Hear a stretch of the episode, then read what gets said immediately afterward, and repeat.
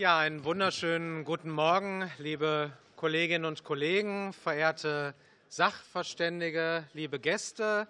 Wir sind jetzt ab sofort live auf Sendung als Ausschuss für Bildung, Forschung, Technik, Folgenabschätzung mit der 37. Ausschusssitzung, und zwar mit unserer öffentlichen Anhörung mit dem Titel Hochschulen in Härtefallregelung aufnehmen, Schutzschirm für wissenschaftlichen Nachwuchs spannen. Das ist äh, eine äh, Anhörung mit äh, Sachverständigen und möchte Sie alle ganz herzlich begrüßen, die teilnehmenden Abgeordneten hier in der Präsenzsitzung, die per WebEx zugeschalteten und eben auch diejenigen, die uns im Livestream und in der Mediathek des Deutschen Bundestages zuschauen. Als Sachverständige begrüße ich hier im Saal Matthias Anbuhl, Generalsekretär des Deutschen Studierendenwerks, wie Sie künftig heißen werden. Dann begrüße ich äh, Frau Professor Dr. Tanja Brühl per WebEx zugeschaltet, Präsidentin der TU 9, German Universities of Technology e.V. und Technische Universität Darmstadt. Auch hier im Saal begrüße ich Professor Dr. Oliver Günther, Vizepräsident der Hochschulrektorinnen und Hochschulrektorenkonferenz HRK. Ich begrüße Professor Dr. Bernd Kriegesmann per WebEx zugeschaltet, Präsident der Westfälischen Hochschule Gelsenkirchen.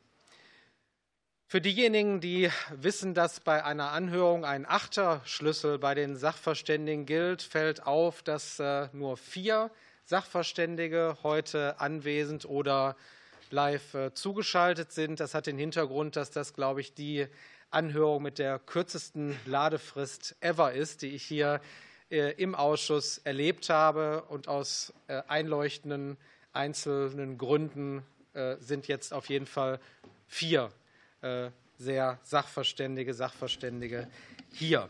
Herzlich willkommen nochmal. Ein paar sachdienliche Hinweise zur Strukturierung des Gesprächs. Gemäß unserer interfraktionellen Vereinbarung werden Sie als Sachverständige die Gelegenheit haben, zu Beginn ein fünfminütiges Eingangsstatement abzugeben. Und wir bitten Sie herzlich, dabei nicht zu überziehen. Hinweis zur Zeit ist oben im Monitor eingeblendet. Ein akustisches Signal gibt es nicht. Es sei denn, Sie überziehen, dann werde ich hier ein robustes Signal als Vorsitzender geben. Der Aufruf der Sachverständigen erfolgt in alphabetischer Reihenfolge. Die Reihenfolge der Berichterstatterinnen und Berichterstatter richtet sich nach der Fraktionsstärke.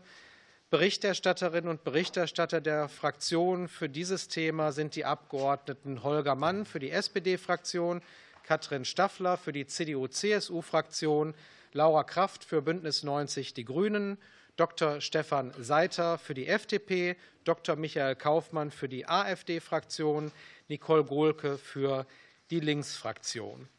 Jeder Fraktion stehen in der einleitenden Berichterstatterinnen und Berichterstatterrunde fünf Minuten für Fragen und Antworten äh, für die Sachverständigen zur Verfügung, das sogenannte Frage-Antwort-Kontinent. Und die Nachfragerunde wird ebenso gestaltet mit der Besonderheit, dass die beiden größten Fraktionen zwei Nachfragende bestimmen können. Dann würde ich jetzt äh, starten, noch mit dem Hinweis, dass äh, es nicht nur quasi ein Videoprotokoll dieser Anhörung gibt, sondern auch ein Wortprotokoll erstellt wird.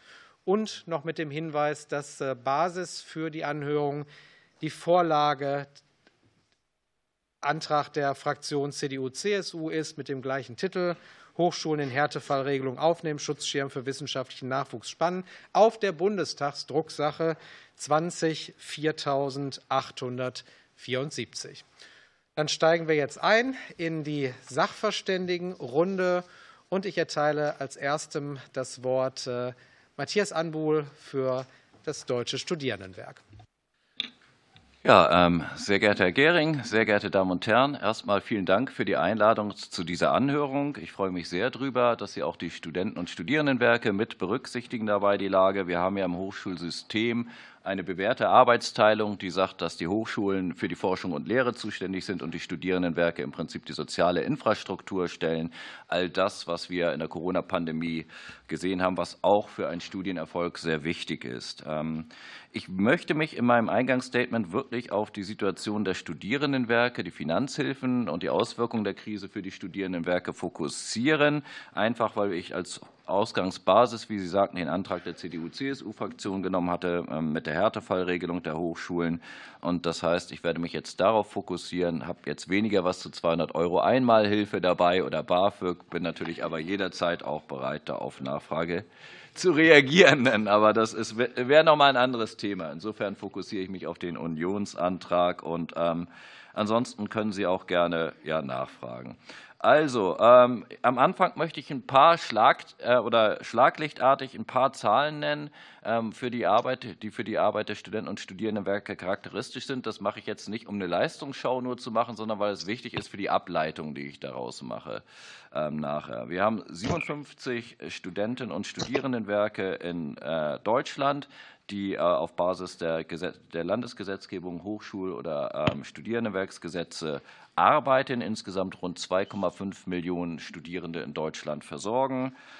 Die Studierendenwerke zur Finanzierung haben einen Umsatz von 1,6 Milliarden insgesamt im Jahr, haben knapp 20.000 Beschäftigte und wir sind in unterschiedlichsten Branchen unterwegs. Wir haben 196.000 Wohnungen knapp 950 Mensen und Cafeterien mit 240.000 Tischplätzen bundesweit. Wir sind in 15 Bundesländern, stellen wir die BAföG-Ämter, haben 180 Kitas für Studierende mit Kind und knapp 10.000 Plätze dort angeboten. Das ist so unser Leistungsspektrum in Steno.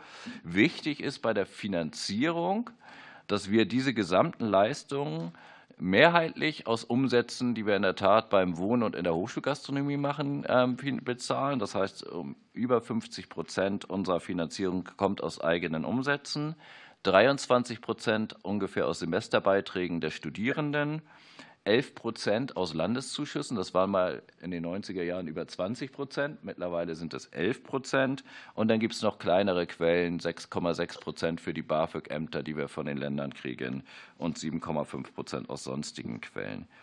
Das heißt aber für uns, da wir als Anstalten öffentlichen Rechts gemeinnützig sind, und wir uns ansonsten eben hauptsächlich aus den Umsätzen und den Semesterbeiträgen finanzieren, dass wir, wenn wir eine Situation, wie sie aktuell ist, mit massiven ähm, Preissteigerungen bei Gas, Strom, Wärme und Energie haben, dass wir dann ähm, darauf gezwungen sind, im Prinzip äh, können wir in zwei Formen reagieren. A, wir kriegen mehr Zuschüsse von Bund und Ländern oder B, wir erhöhen eben die Semesterbeiträge, die Mieten beim Wohnen oder eben auch die Mensapreise dann. Das ist teilweise alles parallel geschehen in den letzten Jahren. Ich möchte auch vor diesem Hintergrund noch mal darauf hinweisen, was wir machen können in so einer Situation. Natürlich leiten die Studierendenwerke eigene Maßnahmen ein. Wir haben eine Stromsparkampagne gemacht in den Wohnheimen. In Heidelberg hat zum Beispiel der Gewinner eines Wettbewerbs dort 20 Prozent Energie eingespart. Ähm, wir schränken teilweise Öffnungszeiten in Mensen und Cafeterien ein, was eine Gratwanderung Zuwanderung ist. Und wir bekommen öffentliche Zuschüsse. Für uns wichtig, das kann ich hier im Bund auch sagen, ist, dass die Dezember-Soforthilfe, aber auch die Gas- und Strompreisbremse durchaus wirkt. Ja, wir sehen, dass es ähm, Last von unseren Schultern nimmt. Wir sind auch sehr dankbar, dass das greift. Es ist aber eine Bremse, muss man sagen. Es gibt einen Anstieg weiterhin der Preise. Der Anstieg ist nicht nur so, ist nur deutlich geringer oder sanfter, als er wäre ohne diese Preisbremse. Das heißt, es hilft uns. Genaue Summen kann ich Ihnen nicht sagen, weil das sehr unterschiedlich ist. Je nachdem, wie der Vertrag mit dem regionalen Versorger ist, wie es ähm, ob manchmal hat man Verträge mit den Universitäten. Das ist sehr, sehr unterschiedlich. Ähm, wir haben zusätzlich Länderhilfen bekommen. Bekommen wir sie jetzt schrittweise in einigen Ländern, die unter der Voraussetzung, dass wir die Preise in Mensen und Cafeterien und Wohnheimen stabil lassen, uns helfen. Die sind aber noch nicht flächendeckend und noch nicht abgesichert. Hier brauchen wir mehr Länderhilfen. Und was wir bräuchten, in der Tat, wäre zumindest die Härtefallhilfen als Rückfalloption für uns, wenn wir keine Planungssicherheit haben, wenn Geld fehlt. Und ich würde mir so ein Roundtable Inflation wünschen mit Bund und Ländern, wo wir über die Preissteigerung reden. Das in Steno, mehr gern bei den Fragen später. Danke, Herr Anbuhl, für das DSW. Ich rufe als nächste Sachverständige auf äh, Frau Professor Tanja Brühl für die TU 9 für die Technischen Universitäten, die jetzt per WebEx äh, zugeschaltet ist. Ja, guten Morgen, sehr geehrter Herr Vorsitzender, sehr geehrte Abgeordnete des Deutschen Bundestages. Die TU 9 begrüßt den Antrag der CDU-CSU-Fraktion, die Hochschulen in den Härtefallfonds aufzugreifen. Warum, möchte ich jetzt gleich erläutern. Vorab auch nur wenige Worte sagen, wer sind die TU 9, weil wir erstmals in diesem Ausschuss äh, sprechen können. TU 9 steht für die führenden technischen Universitäten in Deutschland. Wir zeichnen uns dadurch aus, dass wir exzellente technologieorientierte Grundlagenforschung wie auch anwendungsorientierte Forschung betreiben. Wir sind Orte der Innovation, des Transfers, unsere großen Stärken an der Stelle. Wir stehen, und das habe ich in der schriftlichen Stellungnahme auch ausgeführt, für energieintensive Forschung, welche eine Forschung für die Zukunft ist. Warum ist unsere Forschung besonders energieintensiv? Mit einem Schwerpunkt in den Ingenieur- und Naturwissenschaften haben wir viele experimentelle und auch simulierende Arbeiten. Das bedeutet, hier wird viel Strom verbraucht, viel Energie verbraucht. Warum ist es aber auch nötig und sinnvoll? Ich habe in der Stellungnahme auch drei Beispiele benannt, die ich kurz hier nur erwähnen möchte. Ich beginne mit dem Forschungszentrum Küste, einer gemeinsamen Forschungseinrichtung der Leibniz-Universität Hannover und der TU Braunschweig. Hier wird erforscht, wie der Klimawandel sich auf die Küstenlandschaften auswirkt aber auch wie regenerative Energien ähm, offshore erzeugt werden können. Es gibt einen großen Wellenkanal. Dieser Wellenkanal, diesen äh, mit viel Wasser zu bewegen, kann man sich vorstellen, kostet viel Strom. Die äh, Leibniz-Universität Hannover rechnet mit einer Verdopplung von Stromkosten an der Stelle und muss sich die Frage stellen, ob sie sich das in Zukunft leisten kann. Ein anderes Beispiel vor Ort aus Berlin. Vielleicht kennen der ein oder der anderen äh, den mehrfach ausgezeichneten Chemiker Peter Strasser, der zu grünem Wasserstoff arbeitet und im Labor neue Katalysatoren entwickelt hat.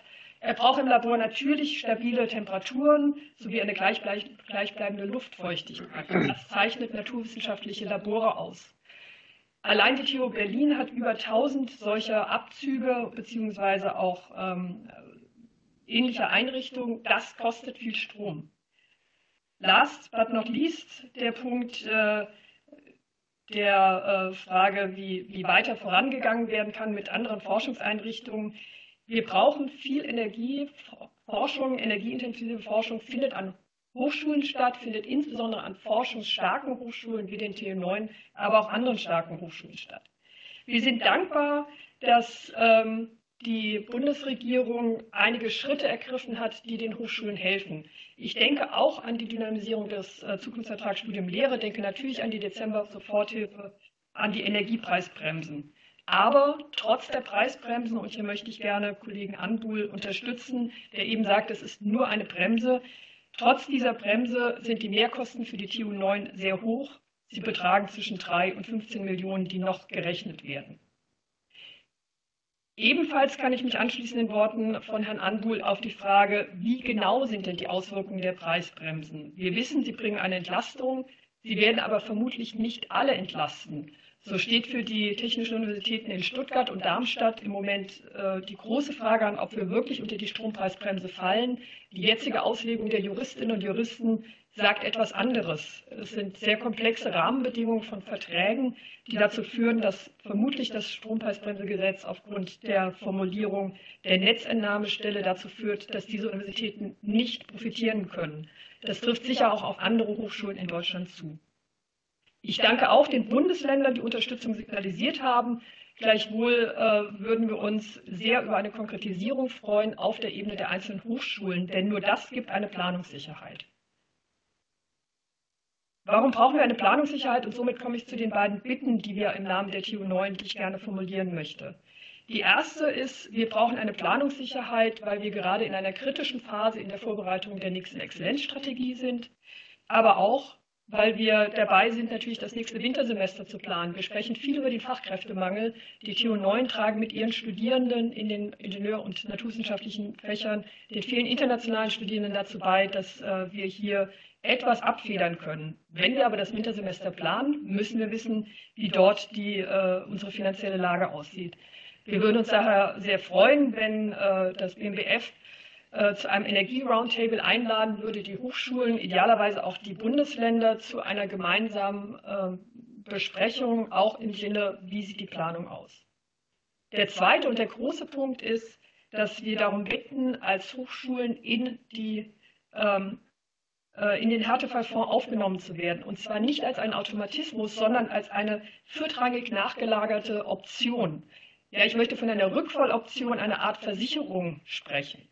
Wir gehen, wenn die Energiepreisbremsen wirklich so greifen, dass die Universitäten ihre Mehrbelastung tragen können. Und natürlich sparen wir Energie ein. Das ist unser, äh, unsere Überzeugung im Sinne der Nachhaltigkeit und auch der Kostensteigerung.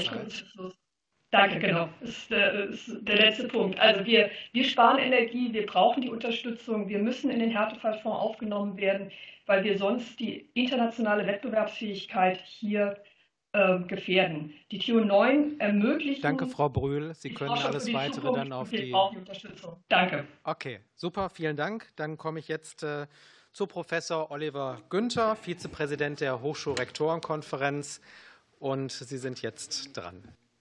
Vielen Dank, Herr Vorsitzender, meine Damen und Herren Abgeordnete. Ich kann mich an meine Vorredner in vieler Hinsicht anschließen. Danke aber erst einmal, dass Sie mich eingeladen haben, erneut, äh, um hier Stellung äh, zu nehmen zu diesen wichtigen Fragen.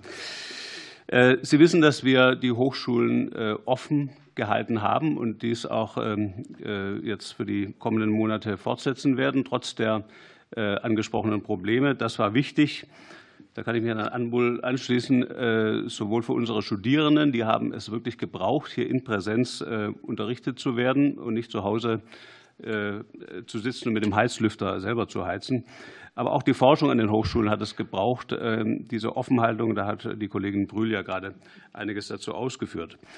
Dieses Offenhalten, meine Damen und Herren, das kostet Geld. Auch das wurde schon angesprochen. Insbesondere die Preissteigerungen beim Strom ähm, machen uns sehr zu schaffen, trotz der bereits angesprochenen Bremse. Die, die von Ihnen ausgesprochenen Hilfemaßnahmen äh, waren sehr willkommen. Dafür auch nochmal herzlichen Dank. Die Aufnahme in das Soforthilfeprogramm äh, und eben die angesprochenen Bremsen. Aber es reicht noch nicht, äh, ungeachtet davon, dass, wie Frau Brühler gerade schon sagte, auch noch Klärungsbedarfe bezüglich der Anwendbarkeit der Bremsen bestehen. Aber lassen Sie mich mal am Beispiel einer Universität, die ich ein bisschen besser kenne, äh, illustrieren, was die aktuelle Situation eigentlich bedeutet. Eine Universität mit, wie in unserem Fall Potsdam, 22.000 Studierende hat bisher etwa 5 Millionen Euro pro Jahr für Energie ausgegeben. Ähm, bei uns sind es eine Million für Gas, äh, vier Millionen für Strom. Ähm, aufgrund der Strompreisbremse äh, äh, schlagen die Steigerungen hier in dem Bereich noch nicht so stark zu. Im Gasbereich sind die Verträge nicht so ähm, langwierig. Da greifen jetzt neue Preise. Wir rechnen jetzt in diesem Jahr mit einer Million zusätzlich, aber mittelfristig ist mit einer Verdopplung der Energiepreise auf zehn Millionen. Fünf Millionen Euro extra kann ich nicht aus Bordmitteln bestreiten. Ähm, da muss frisches Geld her. Oder ich müsste, Sie wissen, die Hochschulhaushalte sind vor allem äh, durch Personal dominiert. Äh, ich müsste Stellen streichen, äh, was wir nicht tun wollen, weil es vor allem auch die nächste Generation der Wissenschaftlerinnen und Wissenschaftler angeht. Fünf Millionen Euro pro Jahr sind größenordnungsmäßig etwa 80 Stellen. Das ist wirklich eine Hausnummer. Ähm, da wollen wir gegenhalten.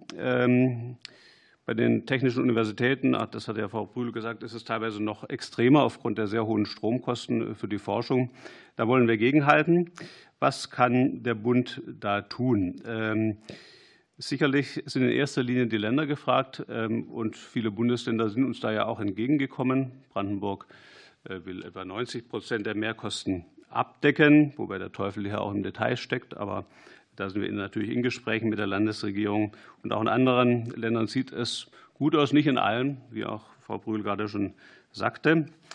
Ähm, es wird oft äh, darauf hingewiesen, dass Rücklagen ähm, aufgebraucht werden sollen. Äh, das liegt nahe, das wird auch getan, wobei diese Rücklagen ja teilweise zweckgebunden sind, also bei Drittmittelforschung, aber auch im Hinblick auf Baumaßnahmen. Insofern äh, ist es natürlich nur eine kurzfristige Einmallösung mit den Rücklagen. Das löst nicht das gesamte Strukturproblem, dass sich eben die Energiekosten, wie ich ja gerade gesagt habe, trotz der, Preisen, trotz der Bremsen äh, ungefähr verdoppeln werden.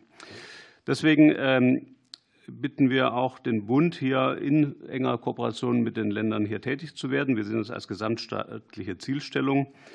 Äh, vom Bund können wir insbesondere uns vielleicht auch hoffen, eine verstärkte Koordination der Anstrengungen durch die Länder, um eben dann über Roundtables und ähnliche Maßnahmen alle 16 an einen Tisch zu bekommen und hier ähm, versuchen, äh, einheitlich ähm, eben hier Hilfemaßnahmen auch ähm, anzuleiten. Dann hat der Bund natürlich immer auch Möglichkeiten, Anreize zu setzen, für die Länder entsprechende äh, Zusatzfinanzierungen zu leisten, ebenfalls auch durch eine Mischung von Bund und Landesmitteln, die ja aufgrund der Änderung des Grundgesetzes vor kurzem auch möglich ist. Dann äh, hoffen wir in der Tat auf eine Öffnung der Härtefallregelung, auch das kam schon zur Sprache, äh, für die existenziell betroffenen Forschungsinfrastrukturen an den Hochschulen. Ähm, und ähm, ich darf zu guter Letzt noch mal darauf hinweisen, dass diese ganze Energiethematik natürlich auch die Hochschulbaufrage betrifft. Äh, wir brauchen neue Räumlichkeiten, andere Räumlichkeiten. Ähm, und da denke ich, wäre vielleicht auch schön, wenn es wieder mal ein Hochschulbauförderungsgesetz gäbe. Das wurde ja vor 14 Jahren zu unserem großen Bedauern abgeschafft. Dankeschön. Ganz herzlichen Dank. Dann äh, Abschließend für die Eingangsstatement-Runde dann jetzt äh, als externer Sachverständiger Professor Bernd Kriegesmann per WebEx zugeschaltet als Präsident der Westfälischen Hochschule. Hallo. Ja, vielen Dank, äh, Herr Vorsitzender. Ähm, ich darf hier vertreten die Hochschulen für angewandte Wissenschaften aus Nordrhein-Westfalen, also 21 äh, Hochschulen mit etwa 250.000 Studierenden. Ähm, das Tenor-Style hat sich durchgesetzt, deshalb versuche ich mich da einzupflegen.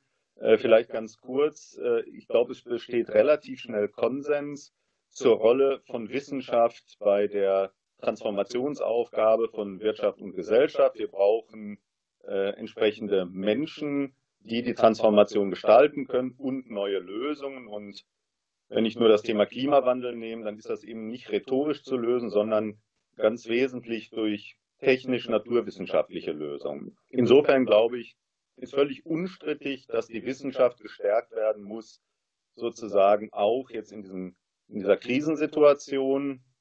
Und wenn ich das richtig sehe, fallen ja durchaus auch die außeruniversitären Forschungseinrichtungen unter die Härtefallregelung. Und äh, dann wäre es für mich eigentlich sachlogisch, nur folgerichtig, wenn man sagt, naja, eigentlich hängt Forschung nicht von der Zugehörigkeit zu einem Institutionentyp ab, sondern Forschung ergibt sich eben, was die Energiepreisentwicklung angibt, äh, da ergeben sich die Notwendigkeiten letztlich aus der apparativen Ausstattung. Ob ich High Performance Computing in einer außeruniversitären Forschungseinrichtung oder in einer Hochschule betreibe, das hat letztlich keinen Einfluss auf äh, den Energieeinsatz. Das heißt, es kann eigentlich nicht davon abhängen, äh, wenn wir sagen, Forschung ist wichtig, ob ich zufällig dem einen oder dem anderen Institutionstyp letztlich angehöre. Zweitens, die Länder kompensieren, sie kompensieren aber sehr unterschiedlich. In Nordrhein-Westfalen gibt es durchaus Kompensationszahlungen für die gestiegenen Energiepreise. Aber wenn wir sagen, die Transformation ist eine gesamtgesellschaftliche Aufgabe in Deutschland, kann es eigentlich nicht dem Zufall überlassen sein, äh, in welchem Bundesland Forschung gerade betrieben wird und wie stark Forschung dann entsprechend äh, von Kompensationszahlungen bei den Energiepreissteigerungen äh, abhängt. Ich möchte aber auf einen weiteren Punkt eingehen, der in der Debatte, wenn wir das Ganze, die Anhörung ja auch in den Kontext der Sicherung des wissenschaftlichen Nachwuchses rücken, der da immer ein bisschen hinten überkippt. Wir haben zu erwarten äh, erheblich höhere Tarifsteigerungen, als das in der Vergangenheit der Fall war. Und da kann der Bund unmittelbar eingreifen. Bisher können wir bei Drittmittelprojekten, beispielsweise im Programm des BMBF, keine Tarifsteigerungen kalkulieren. Das haben wir irgendwo alles noch weggedrückt, wenn es um Tarifsteigerungen von zwei, drei Prozent pro Jahr ging. Wenn wir jetzt aber von sieben, acht, neun Prozent Tarifsteigerungen äh, ausgehen, dann können wir das nicht aus den Zuschusshaushalten der jeweiligen Hochschulen mehr kompensieren. Das heißt, äh, wir, die Preissteigerungen finden nicht nur im Energiesektor statt, sondern eben auch ganz wesentlich, und eben wurde schon gesagt, dass der Personalaufwand im Forschungsbereich ganz zentral ist, äh, dann müssen wir das auch in den Blick nehmen. Und da würde ich mir eigentlich wünschen, dass der Bund da auch seiner Verantwortung nachkommt und auch die Tarifanpassungen äh, letztlich in dem Bereich mitträgt. Insofern Petitum, Aufnahme letztlich der Hochschulen in die Härtefallregelung und zweitens auch entsprechend Berücksichtigung bei Bundesprogrammen die Tarifanpassung. Vielen Dank. Ja, herzlichen Dank, auch dass Sie so vorbildlich in der Zeit geblieben sind. Danke für die Eingangsstatements der Sachverständigen. Und dann würde ich jetzt äh, die Sachverständigen Bundestagsabgeordneten, die Berichterstatterinnen und Berichterstatter aufrufen. Und äh, da startet äh, Kollege Holger Mann für die SPD-Fraktion. Vielen Dank, Herr Vorsitzender. Meine Damen, Damen und Herren Sachverständige, danke für Ihre Expertise, die Sie uns hier wiederum im Ausschuss geben zum Thema. Ich will erst mal positiv festhalten. In gewisser Weise ist der Antrag ja ein Wiedergänger, dass wir hier, nachdem wir uns vor zweieinhalb Monaten zum Thema gesehen haben, im Antrag äh, von den acht Forderungspunkten noch zwei verblieben sind. Ich nehme mal in Anspruch, dass das daran liegt, dass weitestgehend äh, die Bedarfe dadurch politisches Handeln sich erledigt haben. Und danke auch nochmal das Lob sowohl für die Soforthilfen als auch für die Energiepreisbremsen.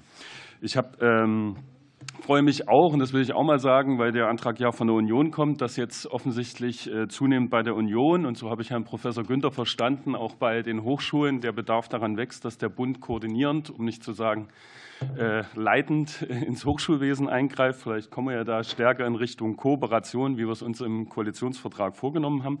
Aber zur Problemlage. Ich glaube, die Wertung der letzten Anhörung ist durchaus unterschiedlich. Ähm, wenn man genau hingehört hat, hat man bei den Sachverständigen gehört und auch im DEW-Gutachten, dass nicht die Energiekostensteigerung das größte Problem ist, vor dem die Hochschulen liegen, sondern eher die Tarifsteigerungen, mit denen wir uns demnächst auseinanderzusetzen haben. Aber ähm, dann würde mich schon noch mal interessieren, wieso die Kulissen an einzelnen Hochschulen sind. Dazu auch gleich eine Frage. Im DEW-Gutachten stand ja, dass ungefähr ein bis zwei Prozent der Kosten der Hochschulen Energiekosten sind. Und auch in der Stellungnahme der TU9 habe ich gelesen, dass zwischen drei und 15 Millionen selbst bei diesen energieintensiven Hochschulen die Mehrkosten betragen, was ja für einzelne Bundesländer auch deutlich unter diesen Anteilen ihrer Hochschuletats liegt. Deswegen bin ich da optimistisch, gerade bei der Einnahmesituation der Länder, dass da vieles ist. Ich will sagen, zumindest aus dem Umkreis weiß ich, dass in Sachsen, äh, Sachsen-Anhalt, Brandenburg die Kosten zu 90 bis 100 Prozent getragen werden. Deswegen habe ich äh, noch mal die konkrete Nachfrage an die zwei Vertreter aus Thüringen und NRW, wie es sich dort verhält. Und vorher noch die Frage an Herrn Anbuhl. Sie haben ja einen ganz guten Überblick. Auch im Antrag ist wieder auf die eine Hochschule verwiesen, die den Präsenzunterricht eingeschränkt hat, nämlich die FH Koblenz. Kennen Sie von den über 300 staatlichen deutschen Hochschulen weitere Hochschulen, die ihren Präsenzunterricht eingestellt hat? Und was halten Sie von dem Ansatz? So, drei Sachverständige angesprochen. Äh, zwei Minuten dreißig sind noch übrig. Herr Anbuhl zuerst. Also im Prinzip ähm, kann ich mich Herrn Günther anschließen. Ähm, wir sind relativ glimpflich durch den Winter gekommen. Wir hatten ja irgendwann mal Tagungen, Kultusministerkonferenz mit dem Präsidenten der Bundesnetzagentur, wo man Gasmangelsituationen schon thematisiert hatte und gefragt hatte, ob die Hochschulen zu bevorzugten Kundinnen gehören. Es ist so, dass wir eigentlich bisher kaum von Schließungen wirklich gehört haben. Ähm, Koblenz ist ein Beispiel aus Trier, glaube ich, habe ich gehört, dass es noch eine Einschätzung gibt. Ansonsten ist es relativ gering geblieben. Was eher die Frage war, war, dass mal Winterferien verlängert wurden und man dort eine Woche irgendwie oder ein paar Tage Schließzeiten verlängert hat. Insgesamt aber sind wir gut durch den Winter gekommen, würde ich sagen, was die Öffnungszeiten angeht. Ähm, da bin ich auch sehr dankbar, dass wir das auch gemeinsam, was die Mensen und Cafeterien angeht, aber auch die Hochschulen angeht, geleistet haben. Vielen Dank. Dann äh, Herr Günther. Also Herr Mann, ich kann kurz zur Kostensituation noch mal was sagen. Also äh, ich, ich nehme an meine Universität Gesamthaushalt. Nee? Herr Günther hatte ja was zur Kompensation des Landes gesagt. Die Frage ging nach Thüringen und nach NRW. Entschuldigung, habe ich mich. Sagen Sie einfach noch mal den Namen der Sachverständigen okay. und dann fühlen die sich auch direkt angesprochen. Also es geht um Frau Brühl. Ne? Geht um, nein, es geht ja um Herrn Professor Kriegesmann und Herrn äh, Bauer-Wappen, der nicht da ist. Super, dann würden wir jetzt, ähm, ja, dann würden wir jetzt auf jeden Fall ähm, Herrn Kriegesmann aufrufen, der jetzt, also Herr Kriegesmann hat jetzt noch bis zu eine Minute für Ihre Antwort. Dankeschön. Ich glaube, die brauche ich gar nicht. Also in NRW gibt es sozusagen aus dem Sondervermögen Kompensationszahlungen für gestiegene Energiekosten. Das heißt, da wird hochschulscharf letztlich äh, abgefragt, äh, der äh, Energieeinsatz letztlich äh, für 22 und 23 sind bereits äh, Zahlungen äh, geflossen an der Stelle. Ich will aber an, durchaus auch darauf hinweisen, dass in den letzten Jahren, die Energiekosten sind ja jetzt nicht erst durch die Krise gestiegen, also in den letzten Jahren wurden in den Landeshaushalten, zumindest in NRW, äh, die Energiepreissteigerung in keiner Weise in der Steigerung der Zuschusshaushalte entsprechend nachvollzogen. Insofern ist das jetzt eine Krisenkompensation, aber die Unterfinanzierung auch mit Blick auf Energiekosten ist damit sozusagen nicht ausgehebelt. Ansonsten verweise ich noch auf die Hochschulvereinbarung in Nordrhein-Westfalen, die zumindest äh, uns die Sicherheit gibt, was Tarifanpassungen angeht, die werden vom Land getragen. Das gilt aber eben gerade nicht für Programmfinanzierung und nicht äh, für Drittmittelfinanzierung. Und die trifft uns wirklich hart. Ja, vielen Dank. Dann rufe ich jetzt auf für die CDU-CSU-Fraktion Kollegin Katrin Staffler. Ja, besten Dank. Und ich äh, bin ja schon einigermaßen irritiert. Äh, wenn ich mir Ihre Schilderungen anhöre, ähm, dann ist das ja schon eine deutliche Beschreibung der Nöte, die Sie, die Sie haben, äh, die Sie auch empfinden. Und äh, wenn jetzt dann von Seiten der Regierungsfraktionen an der Stelle nur der Hinweis auf die Maßnahmen kommt, die schon ergriffen worden sind ähm, und, und äh, wie, wie toll man das gemacht hätte und dass das ja alles nicht so schlimm wäre, habe ich das Gefühl, dass offensichtlich überhaupt nicht angekommen ist, was Sie, ähm, was Sie ähm, als Sachverständige uns hier mit auf den Weg geben wollen. Insofern einfach jetzt auch noch mal zurückgefragt. Äh, zum einen an Frau Professor Brühl. Äh, Sie haben ja äh, beschrieben, auch in, Ihrem, in dem, was Sie uns schriftlich mitgegeben haben, ähm, die Beispiele über die energieintensive Forschung, die an den Hochschulen stattfindet. Sie sagen auch, Sie brauchen Verlässlichkeit, also deutlich Verlässlichkeit, ähm, um, um ähm, ja, entsprechend die Maßnahmen in die, Wege zu leiten. Vielleicht können Sie noch mal beschreiben, wie gehen denn die Hochschulen jetzt mit dieser Unsicherheit, die ja offensichtlich noch da ist, so wie Sie es beschreiben, um? Um was ist eine realistische Zeitspanne, in der man jetzt ähm, Entscheidungen treffen muss, weil, sie sonst, äh, weil sich sonst negative Entwicklungen manifestieren. Und die zweite Frage an Herrn Professor Günther. Ähm, sind Sie denn der Meinung, noch mal ganz äh, klar gefragt, dass für den Hochschulstandort äh, Deutschland alle nötigen und möglichen Maßnahmen ergriffen worden sind, um dass Sie die Möglichkeit haben, junge Menschen so auszubilden, wie es, wie es sein soll und die Forschung entsprechend ähm, durchzuführen? Danke. Dankeschön, Frau Brühl aus Darmstadt. Vielen Dank für die Tür 9. Die Frage, wie gehen wir mit äh, der Unsicherheit um, indem wir sehr vorsichtig planen, indem wir im Moment äh, bei den nicht vom Bund geförderten Hochleistungs- und Höchstleistungsrechnern die Kapazitäten herunterfahren, indem wir Anlagen auslassen, wie Teilchenbeschleuniger, die wir eigentlich für die Exzellenzstrategie brauchen.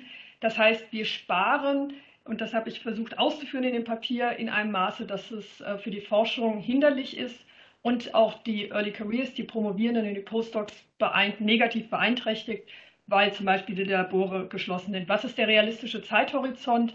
Je schneller, je besser, aber wenn es am Ende des ersten Quartals eine Sicherheit gäbe, wie die Leistungen, wie die Preisbremsen greifen und ob wir gegebenenfalls im Härtefallfonds Anträge stellen könnten, wäre es hilfreich. Danke. Herr Günther. Ja, Frau Stachler, wurden alle Maßnahmen ergriffen. Also es wurden viele Maßnahmen ergriffen, für die sind wir dankbar, aber es reicht nicht. Also um nochmal das Zahlenbeispiel zu bemühen, eine mittelgroße Universität, eine Viertelmilliarde Gesamthaushalt, davon zwei Prozent Energiekosten, das ist richtig, das sind fünf Millionen. Daraus werden jetzt zehn Millionen. Das heißt, ich habe einen Fehlbetrag von fünf Millionen gleich mal da. Und dann, wenn ich rechne, 80 Prozent meines Haushalts ist Personal, wenn da jetzt acht Prozent äh, Lohnerhöhung drauf, äh, Gehaltssteigerungen draufgehen, ist es nochmal 6,4 äh, also Prozent mehr. Ähm, also ich habe einen Fehlbetrag von, äh, von 21 Millionen bei einem Grundhaushalt von 250 Millionen. Diese 21 Millionen, die habe ich nicht. Und ähm, wenn die nicht kommen, dann wird es wirklich schwierig, äh, weil dann bleibt aufgrund der Struktur unserer Haushalte nur eine Kürzung im Personalbereich oder, äh, was Frau Brühl angesprochen hat, ähm, das Stilllegen von bestimmten teuren Forschungsaktivitäten. Beides ist nicht, was wir als Bundesrepublik wollen. Wie gesagt, wir können kurzfristig an unsere Rücklagen ran, aber die sind im nächsten Jahr dann eben weg. Und außerdem war eben vieles davon für den Hochschulbau vorgesehen, das hatte ich ja schon gesagt. Äh, und auch da wissen Sie, der äh, Renovierungsbedarf, und das hat ja auch viel mit Energie zu tun, und der Neubaubedarf, auch vor dem Hintergrund, dass wir neuartige Räumlichkeiten brauchen, ähm, der braucht auch Geld. Und ähm, wenn ich jetzt die Rücklagen anderweitig ähm, verzehre, dann wird dieses Problem noch gravierender, als es ohnehin schon ist. Frau Staffler, noch kurze Rückfrage. Ja, angesichts der Zeit vielleicht nur äh, direkt nochmal äh, zurück an Herrn Professor Günther. Mit welchen Erwartungen blicken Sie denn dann in den nächsten Winter, wenn Sie beschreiben, äh, dass, dass Sie jetzt schon an die Rücklagen ran müssen? Herr Günther? Ich bin ja Optimist. Deswegen denke ich, dass ähm, als Ergebnis unserer heutigen Sitzung eine Bund-Länder-Initiative angeschoben wird, die uns gemeinsam da durchhilft. Gut, nach diesem optimistischen Ausblick rufe ich dann jetzt auf für die Bündnisgrüne Fraktion Kollegin Laura Kraft. Danke, Herr Vorsitzender. Professor Günther, ich äh, finde das sehr gut, dass Sie sagen, dass Sie Optimist sind. Ähm, also mir geht es auch so, ich bin auch Optimistin und ähm, wir sind froh, dass es in diesen Krisenzeiten nicht zu einer Gasmangellage gekommen ist. Das muss man vielleicht auch mal vorweg sagen.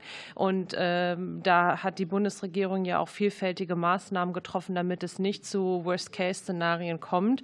Und ähm, es äh, erfreut mich auch zu hören, ähm, dass Sie alle als ähm, Sachverständige auch noch mal gezeigt haben, äh, dass Maßnahmen, die die Bundesregierung äh, ganz konkret auch für die Hochschulen und für, das, für die Forschung getroffen hat, dass die auch wirken und ankommen. Und ähm, Natürlich kann man nicht ähm, so eine Krise komplett abwenden, aber man kann versuchen, ähm, Härten abzufedern. Und das ähm, tun wir auch mit vielfältigen Maßnahmen. Und meine Frage wäre, wenn wir noch mal auf den wissenschaftlichen Nachwuchs blicken. Professor Günther, Sie haben das ja eben angesprochen. Können Sie das vielleicht ein bisschen näher ausführen? Also gab es da jetzt auch schon Nachteile für den wissenschaftlichen Nachwuchs? Und meine Frage würde sich dahingehend auch noch mal an Herrn Anbuhl richten welche Auswirkungen hat die derzeitige Situation für Studierende? Sie haben ja schon angesprochen, dass ähm, ja auch äh, die Mensapreise gesteigert werden, dass das Wohnen ähm, nicht ähm, mehr so günstig für Studierende ist. Und das sind natürlich zusätzliche Belastungen in dieser Zeit, die äh, ja jetzt schon eine zweite Krise sind nach der Corona-Pandemie, wo eben Studierende auch noch mal massiv von betroffen waren. Könnten Sie da vielleicht eine Perspektive geben, was Sie erwarten, wie sich das noch auswirken wird? Herr Günther als Stimme der Hochschulen. Ja, also zu Ihrem Einstieg, ja, in der Tat die Gassituation, dass sie nicht so schlimm verlaufen ist, wie es sich äh, erst äh, anlässt, ist natürlich auch für die Hochschulen, haben wir gemerkt. Die Bremse hat gewirkt. Äh, bei Gas sind die Verträge etwas kurzfristiger. Deswegen war wichtig, dass hier die Bremse auch ähm, eingesetzt hat, was uns dann bei Neuverträgen geholfen hat. Bei Strom ist es etwas anders und Strom ist der Löwenanteil der Energiekosten, etwa 80 Prozent. Da haben viele von uns länger laufende Verträge, von denen wir jetzt noch profitieren. Aber da kommt dann natürlich, ähm, und da spielt die Bremse dann keine Rolle, aber wenn dann in zwei, drei Jahren ein Neuvertrag abgeschlossen werden wird, dann wird es richtig heftig. Was bedeutet das, ähm, wenn wir bis dahin keine zusätzlichen Mittel haben? Dann müssen wir Stellen sperren. Und das betrifft natürlich in der Tat die Qualifikationsstellen, weil da die Leute nur äh, vier, fünf Jahre drauf sitzen. Ähm, und ein Einstellungsstopp würde natürlich dann ähm, den jungen Wissenschaftlerinnen und Wissenschaftler direkt betreffen, die dann keine Stellen finden. Und dann wiederum äh, natürlich auch die Kapazitäten und die Lehrqualität äh, betrifft. Und da sind die Studierenden dann angesprochen. Wenn wir weniger junge äh, Wissenschaftlerinnen und Wissenschaftler in der Lehre haben, dann heißt das, äh, wir können weniger Studierende aufnehmen und die Studierenden, die da sind, werden schlechter äh, versorgt. Herr Anbohl, DSW. Genau. Ja, also die, die ähm, Preiserhöhungen, die wir haben bei Gas, Strom, Wärme, auch bei Lebensmitteln, die schlagen natürlich auch durch auf unsere Preise, muss man sagen, da wir einfach keine andere Chance haben, als das weiterzugeben, wenn keine Landesförderung da ist. Wir haben vielerorts Mensa-Preiserhöhungen äh, durchführen müssen. Es gab ähm, Erhöhungen bei der Wohnheimmieten, Pauschal-Warmmieten, die wir haben, so zwischen 30 und 80 Euro im Monat sind die gestiegen. Durchschnitt liegt im Moment bei 266 Euro, BAföG-Wohnkostenpauschale bei 360 Euro. Und das sind alles Punkte, die studentische Budget sehr hart treffen. Und ähm, da hilft uns einerseits die Gas- und Strompreisbremse, weil sie etwas Last von unseren Schultern nimmt. Ein Restlast bleibt trotzdem noch da. Und da helfen uns, wenn sie vorhanden sind, äh, Programme aus den Ländern. Also ich kann jetzt sagen, positive Beispiele mal schlaglichtartig Hamburg, Nordrhein-Westfalen, Schleswig-Holstein, Brandenburg. Es gibt auch noch andere, die eben eine Förderung ähm, mit uns abgeschlossen haben und wo wir dann ähm, sagen konnten, okay, wenn wir dieses Geld bekommen, dann können wir die Preise in den Mensen stabil halten, dann können wir die, ähm, die Erhöhung der Wohnheimpreise zurücknehmen, dann können wir auch auf Erhöhung von Semesterbeiträgen verzichten. Dort, wo das passiert ist, ich nehme das Beispiel Hamburg, die haben gesagt, für zwei Jahre wollen wir die Preise stabil halten. Wie sieht es aus mit dem Etat? Ähm, dann übernehmen wir das Defizit, was ihr habt. Ähm, da ähm, gelingt es. Aber es ist längst nicht in allen Bundesländern der Fall. Es ist längst nicht flächendeckend und es ist in einigen Bereichen angekündigt, aber noch nicht umgesetzt. Und da gilt das, was auch für die TU 9 gilt und für andere Hochschulen auch. Wir brauchen Planungssicherheit, einfach damit wir dann planen und kalkulieren können. Das heißt, zusätzliche Hilfen, gerade auf Länderebene, sind notwendig. Vielen Dank. Das war das Bündnisgrüne Frage-Antwort-Kontinent. Das stört jetzt gerade, weil wir hier gerade mitten in der Sitzung sind. Dankeschön. Und ich rufe jetzt auf für die FDP-Fraktion Kollegen Dr. Stefan Seiter. Ja, vielen Dank, Herr Vorsitzender, und auch von unserer Seite aus vielen Dank an Ihre Ausführungen und die Einblicke, die Sie uns gewährt haben. Und ich denke, es ist ja deutlich geworden, dass die Bewältigung der Krise, die wir haben in den Energiemärkten und in der Gesamtsituation, dass das keine äh, Aufgabe ist, die eine Institution, ein Spieler allein letztendlich lösen kann. Und deswegen auch der herzliche Dank an für all ihre Anstrengungen, Einsparungen zu machen, äh, Dinge etwas, äh, ich sage mal, runter zu skalieren, wo es letztendlich möglich ist. Ähm, und es ist bedauerlich, dass wir heute dann nur so eine kleine Gruppe haben, weil ich denke, wenn das, der Expertenkreis, wenn wir mehr Zeit gehabt hätten, größer gewesen wäre, dann hätten wir noch mehr Punkte gesehen und auch noch mehr Punkte beachten können. Äh, positiv ist ja, dass die Maßnahmen, die von Bundesseite aus getroffen worden sind, wirken. Das wurde an verschiedenen Stellen äh, schon angemerkt. Aber jetzt ist äh, mir aufgefallen, dass immer wieder der Begriff Länder- und Bund-Länder-Koordination gefallen ist. Und es war jetzt auch gerade noch in den Ausführungen von Herrn Anbuhl der Fall, dass die Länder konkretisieren müssen. Und auch Frau Kollegin Brühl hatte das angesprochen. Und deswegen meine Frage an Sie, Frau Brühl. Könnten Sie uns noch mal deutlich machen, was Sie denn jetzt von den Ländern tatsächlich erwarten? Und die Frage, wenn da noch ein bisschen Zeit ist, dann auch Sie an Herr Günther, äh, was Sie denn erwarten, was die Länder denn jetzt tun können, wie sie der Bund letztendlich da koordinieren kann. Das wäre vielleicht noch ganz hilfreich. Danke. Frau Brühl. Vielen Dank, Herr Seiter. Ähm, die Erwartung oder der Wunsch an die Länder wäre erstens eine Konkretisierung, ähm, wie Herr Kriegsmann das für NRW gesagt hat. Das heißt, wie viel Geld von einem Gesamttopf bekommen welche Universitäten und wie geht man mit der äh, nachzuschärfenden Strompreisbremse, mit der Gesetzeslage um, sodass auch alle Hochschulen von, und das war ja der Wunsch der Gesetzgeber, äh, die Hochschulen auch von den Energiepreisbremsen profitieren. Der zweite Wunsch ist, dass die Länder sich auch koordinieren. Das sprach Kollege Günther an. Wir haben auch Wettbewerbsverzerrungen dadurch, dass einige Bundesländer stärker unterstützen als andere. Das bringt eine Wettbewerbsverzerrung zwischen den Bundesländern äh, mit sich und äh, vielleicht möchte der Bund ja an dieser Stelle auch koordinierend tätig werden. Danke. Ja, vielen Dank, Herr Günther, HRK. Ja, auf die Gefahr hin, dass äh, ich jetzt einige Punkte wiederhole. Also die gesamtstaatliche Zielsetzung, die ist unsere Zielstellung, die ist hier unseres Erachtens gegeben. Hochschulforschung und Hochschullehre sind solche gesamtstaatliche Zielstellungen und da darf es nicht davon abhängen, in welchem Bundesland gerade ein Projekt oder ein Student oder eine Studentin gerade ansässig ist, ähm, wie dann da die Bedingungen sind. Deswegen, ich denke, der Bund könnte zunächst mal sehr transparent machen, was die einzelnen Länder tun, äh, dann Anreize, zum Beispiel durch Komplementärfinanzierungen leisten, dass man also sagt, wenn das Land äh, x Prozent bezahlt, dann zahlen wir den Rest. X dann sicherlich größer als 50, klar, also weil es hauptsächlich Länderfinanzierung betrifft, bis auf die Tatsache des Hochschulbaus. Da möchte ich mein ähm, mehrfach vorgetragenes Petitum noch einmal wiederholen. Der Hochschulbau ist eine gesamtstaatliche Aufgabe. Da liegt so viel im Argen. Und das hat natürlich auch was direkt mit Energie und Studienqualität zu tun. Äh, ich bitte Sie alle, darauf hinzuwirken, dass wir wieder ein HBFG, ein Hochschulbauförderungsgesetz, bekommen. Die alleinige Verlagerung des Hochschulbaus auf die Länder hat nicht funktioniert. Weitere Nachfragen aus der FDP-Fraktion? Ja, äh, vielen Dank erstmal für Ihre Antworten. Und ich möchte gerade an dem Punkt Hochschulbau noch mal ansetzen. Könnten Sie uns, Sie können wahrscheinlich am besten für Ihre eigene Universität reden, den Bedarf auf kurz erläutern und wo Sie sehen, wo die Einsparpotenziale letztendlich sind? Weil es geht ja auch um mittelfristige Maßnahmen.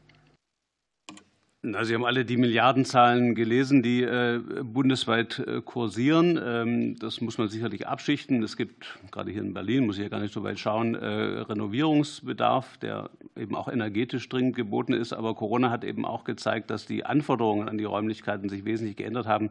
Der klassische große Hörsaal ist weniger gefragt und so weiter. Das wissen Sie alles.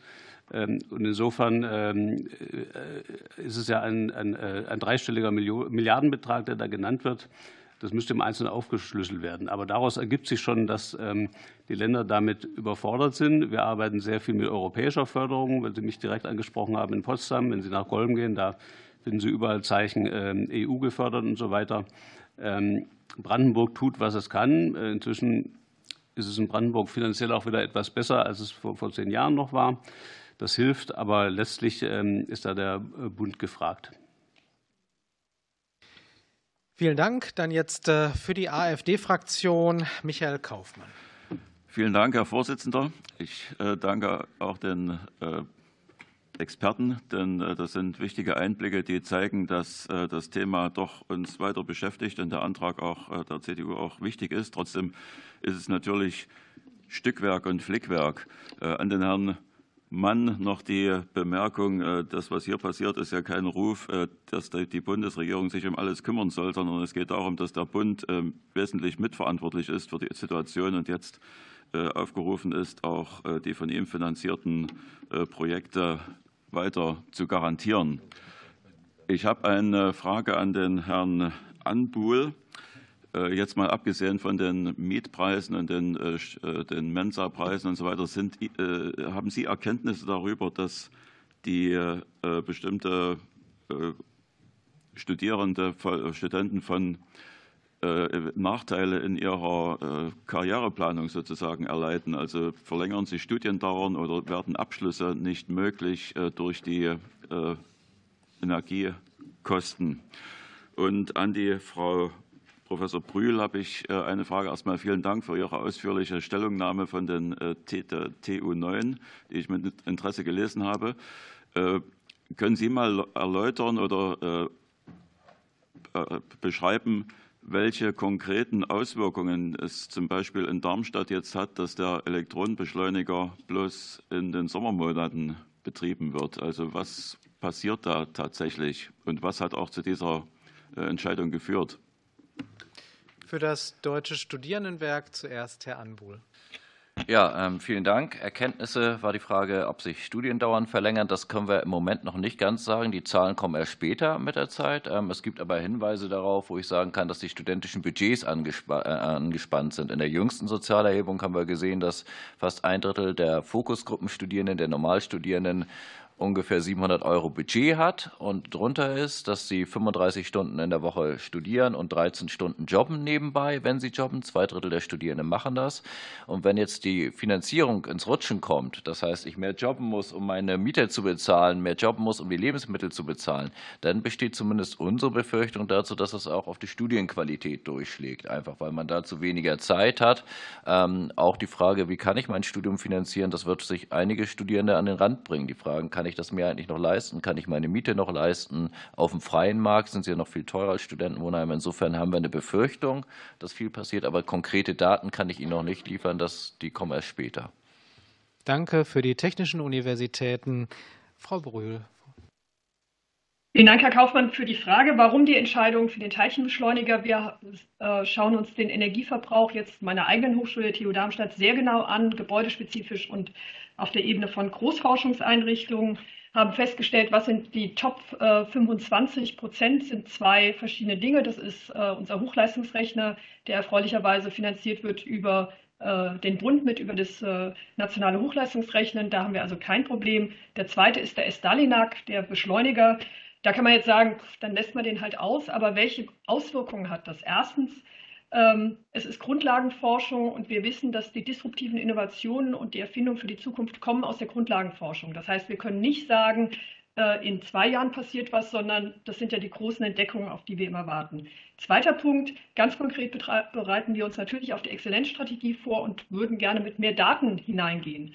Ähm, die Skizzenphase läuft und äh, das ist eine schwierige Phase. Wir sind sehr äh, trittmittelstark, was Sonderforschungsbereiche Graduiertenkollegs angeht. Wir sind gerade in der Beantragung eines internationalen Graduiertenkollegs mit äh, Bukarest. Ähm, und wenn wir den Beschleuniger nicht fahren, wird äh, die Gefahr dass der Ablehnung steigen, weil einfach wir nicht zeigen können, dass die Promovierenden einen durchgängig einen Arbeitsplatz haben, an dem sie forschen können und ihre Qualifikationsarbeiten erstellen. Danke. Ultra kurze Nachfrage noch aus der AfD. Diesen Beschleuniger betrifft, sind davon auch jetzt äh, konkret Projekte betroffen, die ausfallen oder verlängert werden müssen oder sich verzögern, beziehungsweise äh, Personen, die mit, ihrer Arbeit nicht weiterkommen? Frau Professor Brühl mit bis zu 30 Sekunden. Ja, danke. Also es sind Promotionsarbeiten, die äh, jetzt keine weiteren Daten erheben können. Danke. Danke für die sehr kurze Antwort. Dann komme ich jetzt äh, für die Linksfraktion äh, zu Nicole Gohlke. Ja, vielen Dank ähm, auch äh, an die Sachverständigen. Ich würde gerne äh, meine erste Frage an äh, Professor Günther stellen und auch noch mal zum Hochschulbau. Das ist tatsächlich wichtig, dass das hier mal stärker zur Sprache kommt. Ich unterstütze Sie da sehr in der Idee, dass wir ähm, mehr Schritte wieder in Richtung Gemeinschaftsaufgabe beschreiten müssen. Das ist wirklich ähm, offensichtlich. Können Sie da, also wir haben diese Zahl auch vom Wissenschaftsrat, der mal von 60 Milliarden sozusagen Sanierungsstau gesprochen hat, eine wirklich eine Summe, die nicht, die nicht von den Ländern allein aufzubringen ist. Und ähm, er hat aber auch gesagt, ein Faktor, der zu diesem Sanierungsstau auch geführt hat, ist äh, die fehlende Autonomie der Hochschulen im Bauwesen. Da wollte ich jetzt an der Stelle mal Ihre Einschätzung wissen. Also sozusagen, in welcher Form müssten die Hochschulen mehr Autonomie erhalten und wie wäre dann aber gleichzeitig auch noch eine Anbindung an übergeordnete politische Zielsetzungen gegeben oder sozusagen machbar? Ich denke jetzt eben zum Beispiel an Smart City Konzepte und auch die Frage, welche Effizienzsteigerungen sind Ihrer Einschätzung nach aktuell überhaupt in den Gebäuden noch möglich. Ja? Weil ich sage mal so, wenn die Bausubstanz sehr angegriffen ist, dann ist ja auch die Frage, welche Regulierung von Raumtemperaturen, also was, äh, was ist da überhaupt noch machbar? Herr Günther für die HRK. Also beim Hochschulbau läuft in Deutschland im Moment sehr, sehr vieles schief. Ähm, das hat mit Geld zu tun. Es hat aber auch mit Strukturen zu tun. Die Landesbaubetriebe bei uns in Brandenburg, der BLB, sind ähm, finanziell, personell völlig überfordert. Ähm, die sind meines Erachtens auch vom Finanzministerium ähm, zu schlecht finanziell ausgestattet. Jetzt haben sie ein bisschen mehr Geld gekriegt. Das gilt auch in anderen Bundesländern, läuft das ähnlich. Und jetzt gibt es natürlich den Mangel an, äh, den Fachkräftemangel, der bei diesen Betrieben durchschlägt. Äh, und im Ergebnis, mein Lieblingsbeispiel aus Potsdam, äh, ich habe eine Sporthalle vor zwei Jahren eröffnet. Das hat zwölf Jahre gedauert von der Konzeption bis zum Bau einer Sporthalle. Das geht so nicht weiter. Ähm, und ähm, wir hoffen in der Tat oder wir fühlen uns als größere Hochschulen zumindest eher in der Lage, selber die Bauherreneigenschaft zu übernehmen. Das trauen wir uns zu. Äh, nun ist freilich mit einer Übertragung der Bauherreneigenschaft auf die Hochschulen äh, noch nichts getan, wenn das Geld auch nicht rüberkommt. Also ich habe das in Bauherreneigenschaft von ein paar Millionen Euro. Das ist sowieso ein lächerlich geringer Betrag, aber ich kriege das Geld vom Land nicht. Das Geld sitzt weiterhin beim BLB.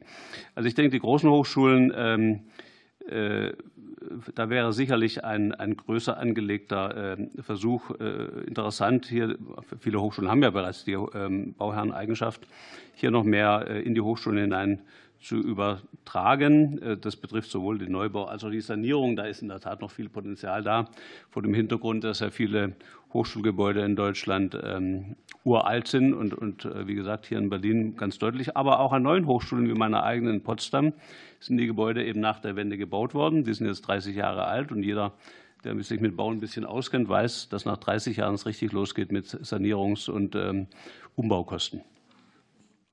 Noch Fragen aus der Linkspartei? Ja, vielen Dank. Ähm, ich hätte noch mal die Frage jetzt an Herrn Anbuhl. Ich weiß, es steht heute nicht im Fokus, die 200 Euro, aber ich möchte trotzdem an der Stelle nachfragen, weil ja ähm, sozusagen die Studierendenwerke da vielleicht hätten einen Beitrag leisten können. Ich habe jetzt bei Ihnen schon rausgehört, dass es vielleicht auch ähm, an der Stelle mit der sehr hohen Anzahl von Studierenden, also alle, ja, alle Studierenden und die Fachschülerinnen und Fachschüler, wäre es auch eine Überforderung vielleicht gewesen. Trotzdem dauert dieser, dieser Auszahlungsprozess jetzt doch sehr lange. Man hat so ein bisschen Angst, dass der Winter irgendwann vorbei ist und das Geld noch nicht da ist. Deswegen schon meine Frage konkret, was hätte man vielleicht besser machen können? Was hätte es da im Konkreten gebraucht, um die Einmalzahlung schnell und unbürokratisch an die Studierenden zu bringen? Weil Sie haben ja da schon Erfahrungswerte auch gesammelt als Studentenwerk.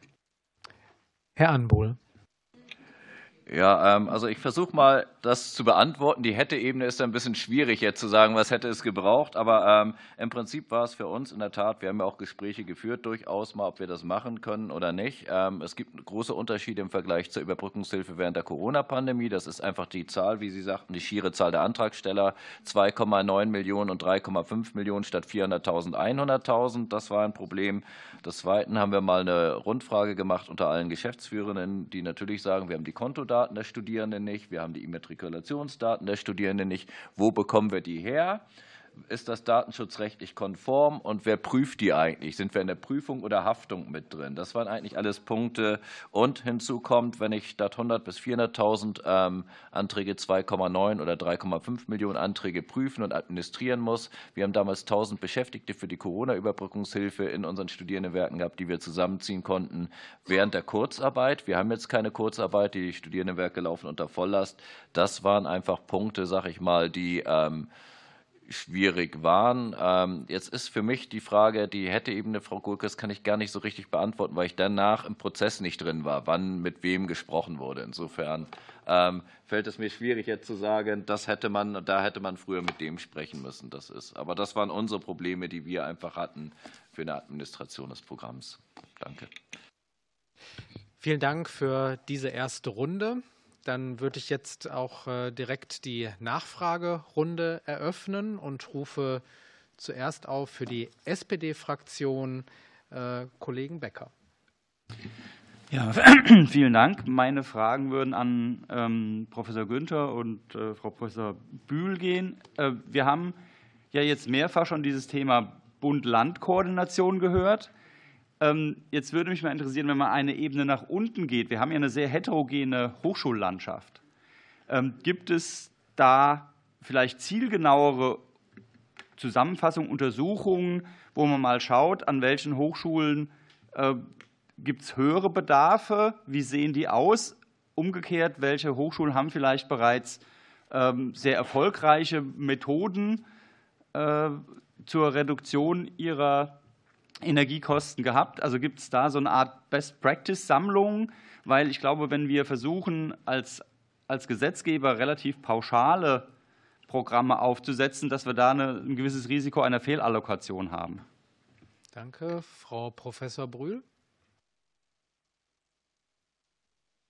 Vielen Dank, Herr Becker. Ähm, die Erhebung haben wir selbstverständlich für die TU9 gemacht. Ähm, alle Hochschulen sparen 20 Prozent Energie ein wie gesagt, aus dem Selbstverständnis, aus der Kostenreduktion und der Nachhaltigkeit. Ähm, Best Practice tauschen wir aus. Ähm, es sind, wie gesagt, mehrere Großforschungseinrichtungen, die geschlossen werden. Es ist das Runterfahren von Lüftungen ähm, mit den äh, beschriebenen Maßnahmen. Das heißt, das, was wir dezentral machen können, machen wir selbstverständlich. Das ist unser Selbstverständnis auch im Sinne der Hochschulautonomie, die äh, Kollege Günther erwähnt hat. Gleichwohl brauchen wir eine Unterstützung auch des Bundes in der Koordination, die Sie angesprochen haben, und die Rückfalloption des Härtefallfonds. Danke. Herr Günther auf Herrn Becker.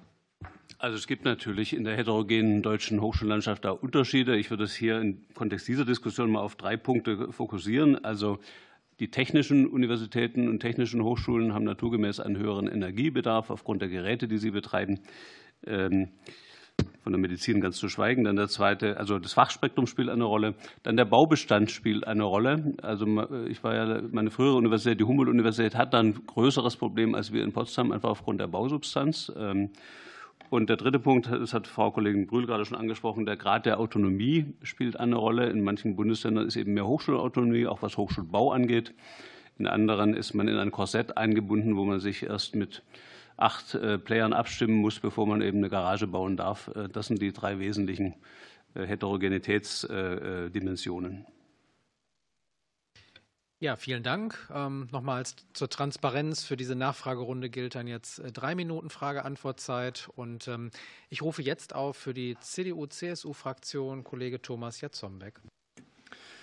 Ja, erst einmal vielen Dank an die Sachverständigen für die Ausführungen. Ich habe jedenfalls vernommen, dass alle Sachverständigen der Meinung sind, was wir auch beantragt haben, dass es letzten Endes als letzte Rückfalloption auch einen Zugang zu diesem Härtefallfonds geben muss. Das sehen wir jetzt erstmal als Bestätigung von unserem Antrag an, bieten hier auch noch mal an, dass wir gerne den Antrag auch überarbeiten können nach den heutigen Ergebnissen und sind hier an einem konstruktiven Dialog auch mit der Regierung interessiert. Und da der Staatssekretär Jens Brandenburg ja auch bei uns ist, möchte er vielleicht am Ende auch noch was zu alledem sagen, dann würde es mich mal interessieren, welche Dialoge denn geführt wurden bisher mit der Hochschullandschaft. Denn ich habe den Eindruck, dass hier Dinge vorgetragen werden, die doch relativ neu in der Erkenntnis sind, wo ich eigentlich erwartet hätte, dass hier schon ein Dialog auch über die Zeit stattfindet.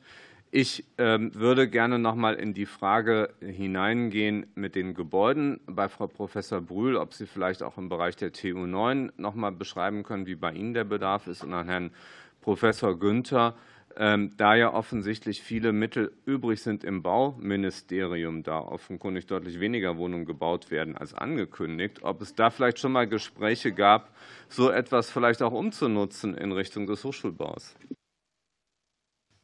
Frau Professor Brühl. Vielen Dank, Herr Zombeck. Drei, äh, drei, Antworten. Erstens, äh, die Autonomie, die Kollege Günther erwähnt hat, im Hochschulbau hilft natürlich insofern, als dass wir die TU Darmstadt ist ja die erste autonome Universität Deutschlands, schneller bauen können und damit die äh, Inflation ein wenig abfedern. Aber natürlich sind wir genauso von der Baupreissteigerung betroffen. Zweiter Punkt.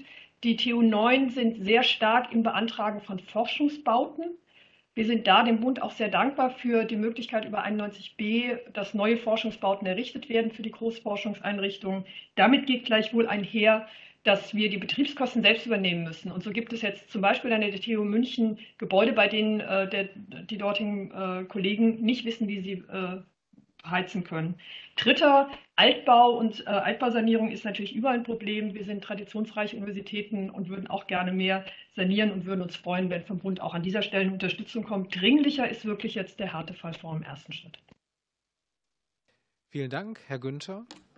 Ja, der Härtefallfonds, nicht, dass es in Vergessenheit gerät. Natürlich ist es uns wichtig, dass wir da mit reinkommen. Der Kollege Kriegesmann hat ja zu Recht gesagt, es ist egal, wo äh, Forschung stattfindet. Gute Forschung ähm, braucht Geld. Und ob die jetzt an einer HAW oder an einer Uni oder an einem außeruniversitären Institut stattfinden, sollte nicht das Kriterium sein für diese wichtige Förderung im Notfall, also der Härtefallfonds, der reicht ja bei weitem nicht aus, um alles abzudecken. Da geht es wirklich nur um die harten Fälle und die haben wir eben auch an den Hochschulen.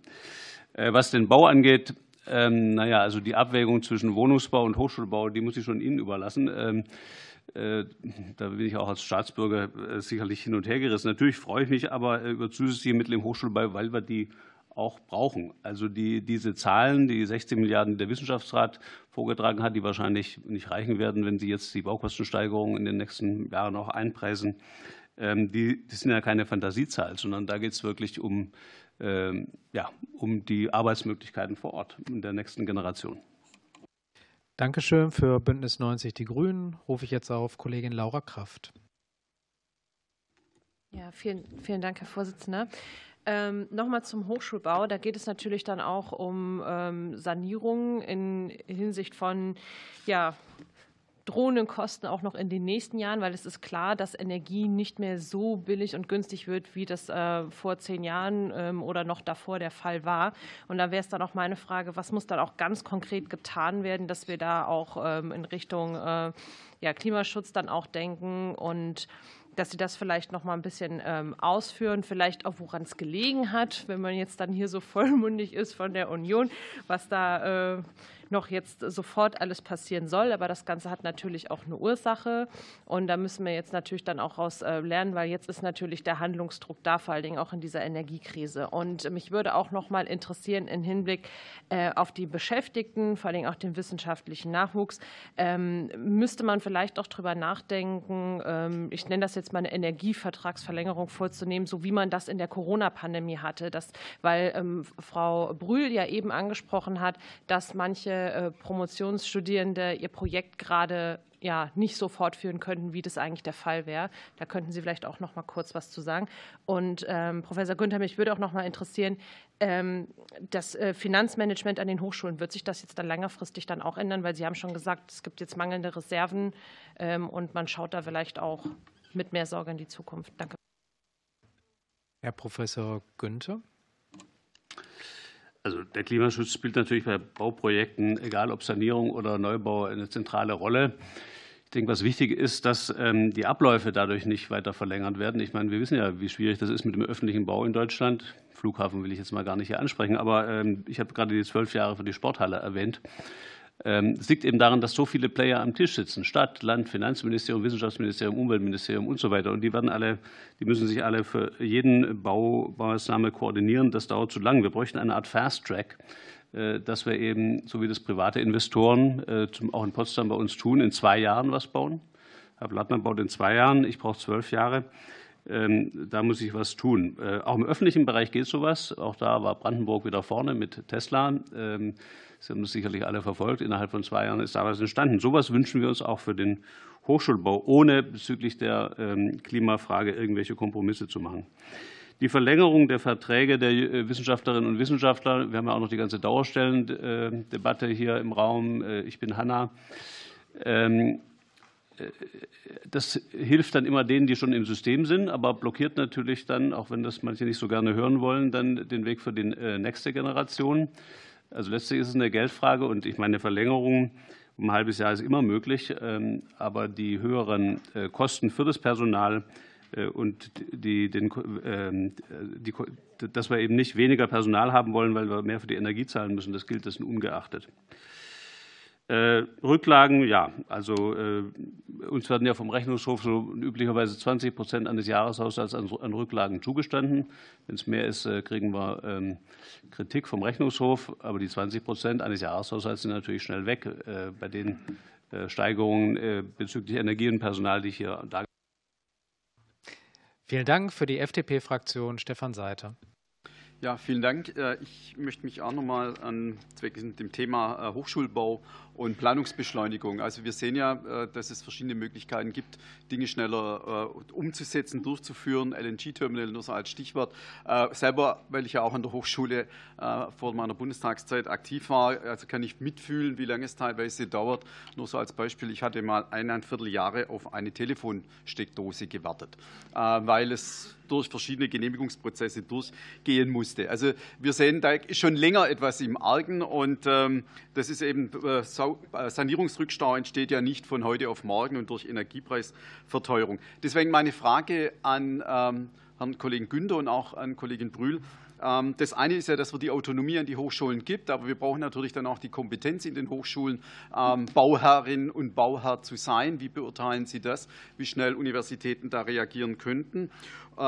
Und äh, dann hätte ich äh, natürlich, weil schließe ich mich dem Kollegen Zumbeck an, dieses Verhältnis Bund-Länder, wenn wir da nachher später vielleicht noch ein bisschen mehr abschließend was dazu hören können, was läuft da vielleicht und welche Möglichkeiten gibt es da.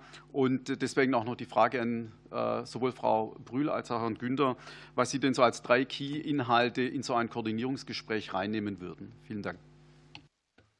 Dankeschön, Frau Professor Brühl. Mhm. Vielen Dank. Erste Frage war äh, nach der Frage, können, können die Hochschulen es überhaupt gestalten, autonom zu bauen? Ähm, aus der Erfahrung äh, meiner eigenen Hochschule, aber auch der anderen in Hessen gibt es ein Programm, das alle Hochschulen in einem gewissen Umfang jetzt Bauherreneigenschaft haben können. Ja, wir können die Kompetenz aufbauen, wir haben die Kompetenz. Wir bauen bislang im Kosten- und Zeitrahmen. Das äh, wird jetzt durch Corona ein wenig eine Schieflage, aber das geht und da bin ich sehr zuversichtlich. Ähm, zweite Frage nach den äh, drei zentralen Themen eines Koordinationsgespräches. erstens Koordination zwischen den Ländern und eine Konkretisierung, damit wir die Planungsgrundlage haben. Zweitens ähm, die Kriterien, unter denen die Universitäten in den Härtefallfonds hineinkommen. Und drittens, wie können Wettbewerbsnachteile, Wettbewerbsverzerrungen verhindert werden? Danke. Professor Günther für die HRK. Ja, dem muss ich noch wenig hinzufügen. Also bei Bauherreneigenschaft hat Frau Kollegin Brühl eigentlich alles gesagt. Die größeren Hochschulen können das und wir können das auch besser. Das sage ich jetzt mal ganz selbstbewusst als die ähm, Landesbaubetriebe weil eine Hochschule eben noch ein bisschen was anderes ist als ein Finanzamt. Das meine ich jetzt nicht despektierlich, aber die Anforderungen sind da speziell, die können wir besser umsetzen. Vorausgesetzt, wir kriegen auch die Fachkräfte, dafür brauchen wir Geld, dafür brauchen wir auch eine gewisse Flexibilität im Besoldungsrecht. Ich kann für E11 ähm, kriege ich äh, einfach ähm, keine Leute, die, also, die dann auch wirklich äh, das gestemmt kriegen. Zu der ähm, Planung äh, äh, Bund-Länder-Kooperation ist eigentlich alles gesagt. Äh, Fokus muss eben sein, jetzt mittelfristig die Steigerung der Personalkosten, also Tarifaufwüchse und die Steigerung der Energiekosten abzudecken. Vielen Dank für die AfD-Fraktion, Herr Kaufmann. Vielen Dank, Herr Vorsitzender. Ich habe noch eine Frage an die Frau Brühl. Äh, wie kann es denn sein, dass einige Hochschulen jetzt noch nicht wissen, ob sie denn unter die Energiepreisbremse fallen? Kennen Sie da den Grund? Und an den äh, Herrn Professor äh, Günther noch eine Frage. Wäre es nicht sinnvoll, ein grundlegendes Konzept im Sinne einer Garantie für laufende Forschungsprojekte zu machen? Die Frau Brühl hat vorhin das, die, das Stichwort Versicherung in das, in, die, in das Gespräch gebracht. Äh, wie könnte das aussehen? Was, könnte, wäre es nicht wünschenswert, dass eine von, von, der, vom, von dem Finanzierer eine Garantie für laufende Projekte abgegeben wird?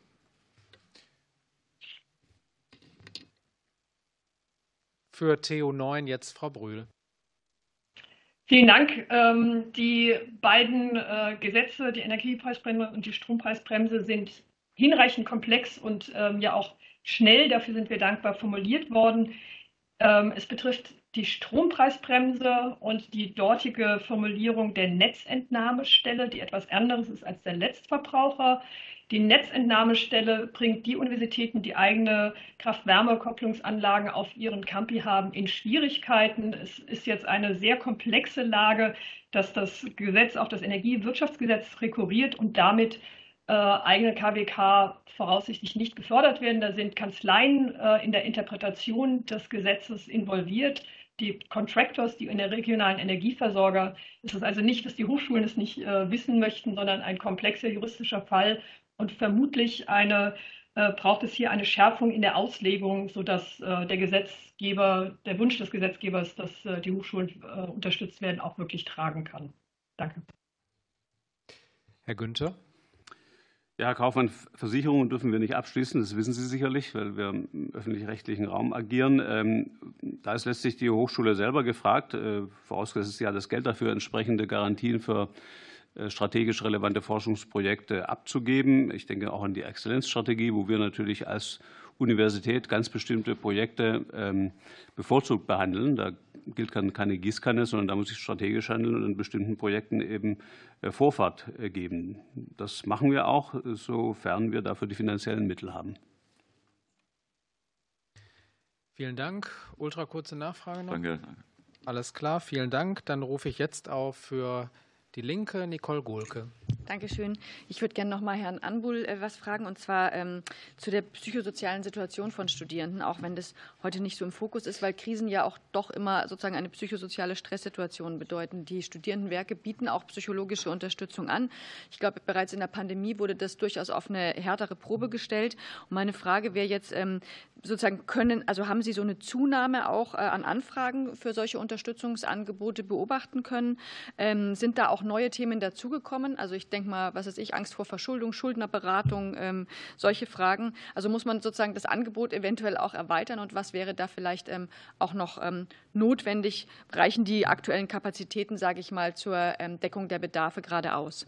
Und dann hätte ich noch eine, weiß nicht, ob die Bundesregierung kommentieren möchte, aber also meiner oder unserer Erkenntnis nach ist es ja so, dass der Härtefallfonds auch noch mal reduziert wurde ähm, auf 375 Millionen Euro könnten und zusätzlich auch übrigens jetzt noch mit einer Haushaltssperre belegt ist. Könnten Sie dazu vielleicht irgendwie noch mal drei, vier Worte verlieren, ähm, wie da jetzt die Situation ist und genau, warum auch die Reduzierung, also ich würde mich ja freuen, wenn es nicht so ist, aber warum die denn zustande kam? Okay, also ich würde jetzt kurz die Zeit gedanklich stoppen und äh, einfach nochmal als Regieanweisung, weil mich auch verschiedentlich die Frage erreicht. Es ist eine Sachverständigenanhörung und da ist es vor allem guter Brauch, dass man die externen Sachverständigen befragt. Gleichwohl ist äh, der Herr Staatssekretär vorhin auch, der ja offenkundigst auch sachverständig ist, äh, von Herrn Jatzombeck schon adressiert worden und jetzt von Frau Gohlke. Und er wäre bereit, das ist dann auch das übliche Prozedere, ich erkläre es jetzt auch ein bisschen für die Zuschauerinnen und Zuschauer, dass es äh, am Ende der Sachverständigenanhörung der Herr Staatssekretär auf die Fragen, die Sie jetzt aufgerufen haben, reagiert und dann damit äh, das Sachverständigengespräch abgeschlossen ist. Aber es ist vor allem geht es natürlich darum, jetzt äh, unsere Gäste zu befragen. Die Fragen, die Sie gestellt haben, haben zumindest mit dem Gegenstand unserer Anhörung auch äh, mittelbar zu tun. Insofern nimmt Herr Staatssekretär das mit auf seinen Zettel für das abschließende Statement. Und äh, jetzt haben wir noch eine Minute und 40, 42 Sekunden für Herrn Anbuhl für die Beantwortung der Fragen von Frau Gohlke. Vielen Dank. Ähm, die psychosoziale Situation von Studierenden hat sich eigentlich über die diversen Krisen massiv verschärft. Wir haben jetzt Studierende, die auf dem Zahnfleisch, sage ich immer, aus der Corona-Pandemie kommen. Digitale Isolation, Einsamkeit, die Frage der Sinnhaftigkeit des Studiums wird in Frage gestellt. Und wir haben damals eine Situation gehabt oder früher eine Situation gehabt, wo häufig studienbezogene Themen eigentlich in der psychosozialen Beratung das Thema waren. Die Frage Prüfungsangst, Zeitmanagement und ähnliches. Und das hat sich verlagert jetzt zu wirklichen psychischen Krisen depressive Verstimmung, Frage der Sinnhaftigkeit. Und das wird jetzt noch mal verschärft durch die Frage der existenziellen Krisen, die ähm, dazu kommen. Das heißt, Sozialberatung und psychosoziale Beratung greifen immer mehr ineinander. Das ist das Thema. Und wir haben zu wenig Ressourcen. Die Wartezeiten haben sich vervielfacht, teilweise verdrei, vervierfacht. Wir haben zusätzliche Ressourcen bekommen in den Ländern. Das sehr befristet, manchmal im Sommer des Jahres bis zum Ende des Jahres, wo man ein paar Honorarkräfte dazu kauft, manchmal ein bis zwei Jahre die, die Fachkräfte Fachkräfte, die wir da haben. Ich glaube, wir brauchen dauerhaft einen Ausbau der psychosozialen Beratung, weil der Druck einfach auf die Studierenden durch die multiplen Krisen viel, viel größer geworden ist. Vielen Dank. Noch eine. okay, vielen Dank. Dann äh, schließe ich äh, diese Runde und komme noch zu den Fragen von äh, Mann, SPD und Grütters, CDU, CSU. Äh, Kollege Holger Mann. Danke, Herr Vorsitzender. Ich will kurz noch mal sagen, Frau Staffler äh, will Ihnen entgegnen, uns sind die Probleme durchaus bewusst. Nur in der Einschätzung, ob der Bund der erste Adressat ist angesichts hoher Neuverschuldung und Sondervermögen, die wir aufgenommen haben bei gleichzeitigen Überschüssen der Länder, und ihre Kernaufgabe zur Finanzierung der Hochschule. Darüber kann man, glaube ich, durchaus unterschiedlicher Meinung sein. Zumal wir ja noch andere Themen haben werden, die hier schon genannt wurden. Personaltarifkostensteigerung, Exzellenzinitiative wissenschaftlicher Nachwuchs oder das jüngste Gutachten des Wissenschaftsrates zur Debatte, ob wir nicht den Overhead bei der Projektfinanzierung steigern sollten. Insofern, da werden wir uns vielleicht noch unterhalten. Aber meine Frage geht noch mal an Herrn Professor Günther, nachdem Ihre Kollegin ähm, von der TU 9 gesagt hatte, dass die es schaffen, 20 äh, Prozent der Energiekosten einzusparen. Und das ist ja auch so ein bisschen die Idee gewesen der Energiepreisbremsen. Wie sieht denn die Situation bei den Hochschulen aus? Und wenn man den Gedanken folgt, dass man auch einen Anreiz setzen muss, dass es weiterhin äh, eine Motivation zur Energiekosteneinsparung gibt, wie müsste denn so ein Modell Härtefall geschnitten sein, um auch das mit einzubeschreiben? Herr Günther für die HRK.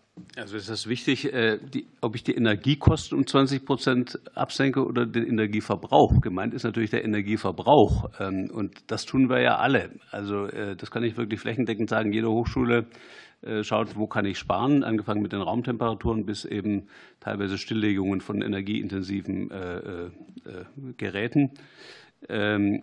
Aber äh, ist eine einfache äh, arithmetische Überlegung, wenn ich, wenn ich den Energieverbrauch um 20 Prozent steigere, aber die Energiekosten um 100 Prozent steigen, naja, dann kann man sich ausrechnen, was dann hinten rauskommt. Und in der Lage sind wir alle. Ähm, Also die Potenziale der Energieeinsparungen werden ausgetestet. Also jede Hochschule, die ich kenne, macht sich da intern äh, intensiv Gedanken drüber, auch im Verbund der unterschiedlichen Statusgruppen. Das verläuft sehr einvernehmlich, aber es gibt da eben einfach äh, Grenzen, baulich bedingt und ähm, durch unser Handeln bedingt. Offen halten wollen wir eben trotzdem, auch wenn eine Schließung natürlich Energie sparen würde, bei den Hochschulen, aber nicht bei den Studierenden, die dann zu Hause heizen müssen. Da sind wir uns auch einig. Nur noch mal eine konkrete Nachfrage. Es gibt noch keine Übersicht unter den Hochschulen, um wie viel der Verbrauch gesenkt werden konnte in den letzten Monaten. Also das ist derzeit noch in der Stellung. Ich schaue mal meine Kollegin Brühl an. Also mir ist äh, Tanja, ich glaube nicht, dass wir sowas haben, oder? Also ich äh, bin, ich habe bis da nichts parat. Okay, noch ultra kurze Nachfrage. Alles klar, vielen Dank. Dann äh, rufe ich jetzt auf äh, Frau Kollegin Grütters für die ja, Union. Dann habe ich eine Frage an Herrn Günther in seiner Eigenschaft als Vizepräsident der HRK und indirekt auf diese Weise an die Bundesregierung. Sie haben uns ja sehr deutlich gemacht, äh, wie dringend eine Bund-Länder-Koordinierung, auch eine substanzielle die sich mit strukturellen Fragen beschäftigt ist. Hat denn die Bundesregierung den Wunsch der HLK, das hören Sie ja wahrscheinlich heute nicht zum ersten Mal, ähm, schon äh, geantwortet? Es braucht ja tatsächlich eine Koordinierung. Ihre Modellrechnung war absolut einleuchtend. Fünf Millionen plus macht 80 Stellen über die Einbeziehung in die Härtefallregelung, zweitens über mittelfristige Energieentwicklung, denn das ist ja evident, ein Vertrag läuft auf, der nächste wird teurer, und drittens über das Thema Hochschulbau. Die Humboldt-Universität ist die größte äh, Denkmaleigentümerin in Berlin und allein da die energetische Sanierung zu machen, kann ein Bundesland, kann eine Uni alleine nicht machen. Da ist der Bund gefragt. Also gibt es eine Antwort der Bundesregierung auf den Wunsch der HRK, hier wirklich eine Koordinierung auch mittelfristig, dauerhaft und strukturell zu machen. Und ich hätte noch eine zweite Frage an Frau Brühl. Gibt es nämlich eine Antwort der Bundesregierung darauf, kurzfristig ihr Petitum, diese Härtefallregelung Strompreisbremse ähm, rechtssicher zu machen, das auch kurzfristig zu regeln, denn das können ja nicht Sie, das muss die Bundesregierung tun, damit sie nicht die großen Forschungseinrichtungen abschalten müssen. Wir hören heute die Analyse. Aber das ist ja zwischen der Regierung und Ihnen wahrscheinlich schon verhandelt. Ich wüsste also gern, wie weit man einer Lösung jetzt ist. So, zwei sind gefragt für knapp eine Minute 30 und es beginnt Herr Günther. Also ich bin ja nur Experte und kein Schlichter, deswegen werde ich mich jetzt diplomatisch zurückhalten. Die Tatsache ist, die Gespräche zwischen HRK und dem BMBF äh, laufen intensiv auf unterschiedlichen Ebenen. Wir sind ja sehr in sehr gutem Kontakt äh, und natürlich auch mit den Parteien der Opposition. Also über Dialogbereitschaft können wir uns wirklich nicht beschweren. Die Frage ist, was am Schluss rauskommt. Frau Brühl. Ja, ähm, ich schließe mich natürlich, Oliver, sehr gern der HAK-Position mich an. Das äh, BMBF hat unter anderem zu einem Auftakt äh, eines Werkstattgespräches äh, eingeladen, welches wir sehr produktiv empfunden haben. Gleichwohl standen da die Energiefragen jetzt nicht im Fokus. Und ich würde mich freuen, wenn eine ähnliche Einladung nochmal kommen würde. Zum Thema Rechtssicherheit, das sind alles wirklich sehr aktuelle Entwicklungen. Ähm, dort gab es äh, das äh, Zugeständnis des Staatssekretärs, dass ich mich äh, im Namen der TU9 auch nochmal mit der genauen Rechtslage an das BMBF wenden kann. Dafür bin ich auch dankbar. Ähm, das heißt, ein offenes Ohr, aber keine Klärung. So, ganz herzlichen Dank. Mir liegen jetzt auch keine weiteren Nachfragen vor. Damit schließe ich diese Nachfragerunde und damit hat jetzt abschließend zu dieser Sachverständigenanhörung der mehrfach angesprochene Staatssekretär für die Bundesregierung das Wort. Und ich erteile jetzt das Wort Herrn Dr. Jens Brandenburg. Ja, vielen herzlichen Dank, Herr Vorsitzender, liebe Kolleginnen und Kollegen. Der Zettel wurde länger, aber beantworte ich sehr, sehr gerne. Ähm, äh, zunächst Kollege Thomas Jatzombeck ähm, hat gefragt nochmal äh, nach Dialog mit der Hochschullandschaft. Das haben Sie jetzt, Herr Günther, und äh, ähm, ähm äh, doch Frau, Frau Bühlen, Herr Günther eben nochmal ähm, äh, Beispiele genannt. Also in der Tat sowohl auf Arbeitsebene äh, als auch auf Leitungsebene Mehrfachgespräche. Ich erinnere mich beispielsweise an die Forderung im vergangenen Herbst, darüber hatten wir gesprochen. Da möge ein großes neues Gremium äh, nochmal kommen, wo man das thematisiert. Zu dem Zeitpunkt waren wir seit mehreren Monaten intensiv bereits in Gesprächen und hatten die damals geforderte ähm, äh, Lageaufklärung etc. längst durchgeführt. Ich glaube, es bewährt sich auch angesichts ähm, der sehr dynamischen Situation, da tatsächlich sowohl auf Leitungs- als auch auf Arbeitsebene einen sehr kurzen Draht an, an diesen Stellen zu haben. Und ähm, äh, Sie haben ja ein Beispiel gerade noch genannt, jetzt vor genau einer Woche haben wir ähm, heute vor einer Woche miteinander telefoniert äh, zu den Hinweisen, dass und ausdrücklich kein flächendeckendes Problem, sondern dass in ganz spezifischen Sondersituationen möglicherweise es Auslegungsschwierigkeiten ähm, äh, zur Energiepreisbremse gibt.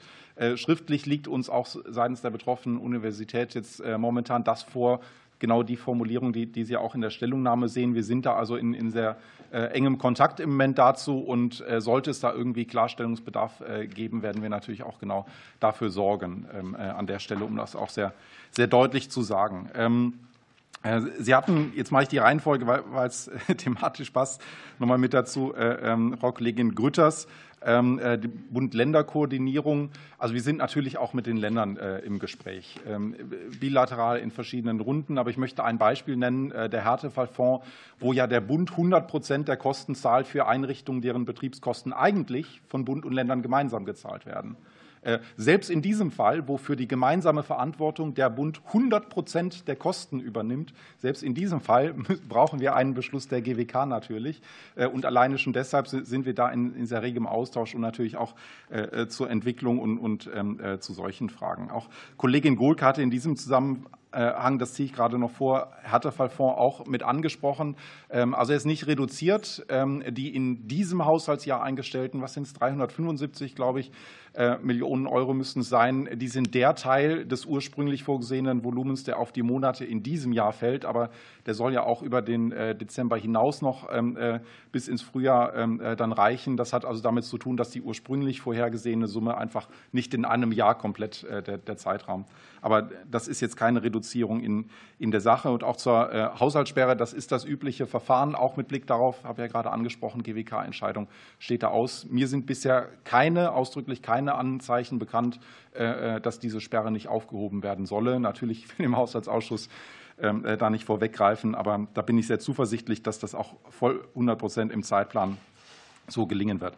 Ähm, äh, auch zu Frau Grütters noch äh, im Zusammenhang mit der Bund-Länder-Koordinierung. Ich war es ein bisschen zusammengezuckt, als eben mal von Bund-Länder-Initiativen äh, ähm, die Rede war, deshalb, weil erfahrungsgemäß formale Bund-Länder-Initiativen ja mit erheblich ausführlichen, langen Vorbereitungsprozessen. Also unser Ziel ist ja sehr kurzfristig äh, zu reagieren. Deshalb wäre ich bei diesen formalen Initiativen äh, mit Verwaltungsvereinbarung etc. pp. Das wäre sicher kein Beitrag zur Beschleunigung. Aber Sie haben ja einen Beitrag äh, ein Beispiel genannt zum Hochschulbau. Da möchte ich nur darauf hinweisen, Herr Günther, Sie haben es ja eben auch mit angesprochen.